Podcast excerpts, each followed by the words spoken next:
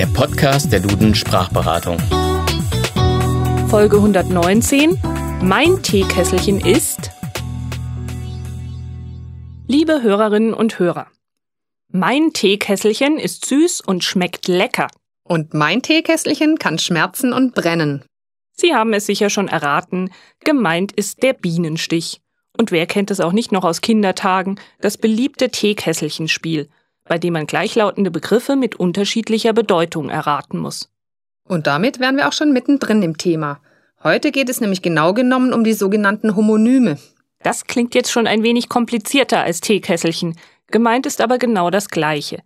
Homonyme nennt man in der Sprachwissenschaft Wörter, die gleich lauten und gleich geschrieben werden, aber eine unterschiedliche Bedeutung und manchmal auch unterschiedliche Herkunft haben. Berühmte Beispiele sind die Bank, einmal als Sitzmöbel und einmal als Geldinstitut, der Ball als Spielzeug oder als Tanzfest oder auch Verben wie zum Beispiel lesen, das einmal Schrift erfassen bedeutet und einmal sammeln, wie in Beeren oder Trauben lesen. Oft unterscheiden sich Homonyme auch durch grammatische Merkmale, am häufigsten durch unterschiedliche Artikel. So zum Beispiel das Pony als Pferd und der Pony als Frisur, das Laster als schlechte Angewohnheit und der Laster für einen LKW oder der Kiefer als Knochen und die Kiefer als Baum. Auch der Sprachwandel macht sich anhand der Teekesselchen bemerkbar. Bis vor einigen Jahren hatte das Verb brennen immer irgendwas mit Feuer oder Hitze zu tun.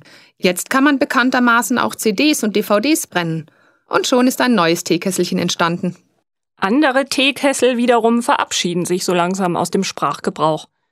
Sehr zahlreich gibt es ja nach wie vor Singles, also alleinlebende Personen.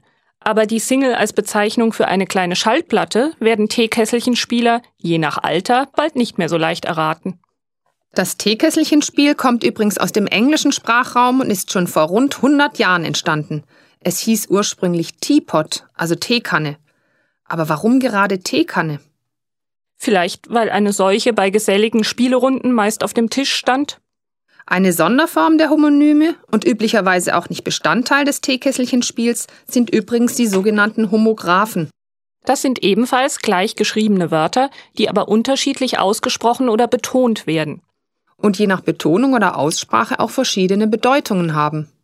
Die richtige Beinhaltung, zum Beispiel beim Reiten oder Golfen, ist klar zu trennen von der Beinhaltung, ein Begriff, der eher im Amtsdeutsch vertreten ist. Der Tenor eines Zeitungsartikels ist etwas anderes als der Tenor an der Oper. Und eine Heroin hat mit Sicherheit bessere Qualitäten als Heroin.